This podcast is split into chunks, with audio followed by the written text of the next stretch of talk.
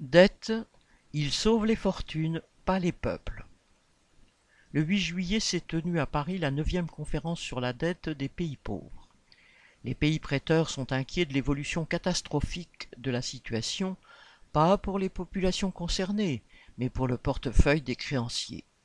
Le Club de Paris tente donc d'obtenir des créanciers ce qu'ils appellent une restructuration de la dette, c'est-à-dire un moyen de rééchelonner les paiements voire de prêter davantage en échange de l'assurance que les pays emprunteurs pressureront bien leur population pour continuer à payer les intérêts.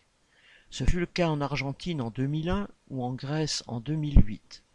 Les plans d'économie demandés par les organismes internationaux avaient alors provoqué un appauvrissement brutal des classes populaires. Or, avec l'aggravation de la crise mondiale, les conséquences de la pandémie de Covid et de la guerre en Ukraine, la famine se profile, les créanciers redoutent l'effondrement économique des pays débiteurs et leur impossibilité de rembourser.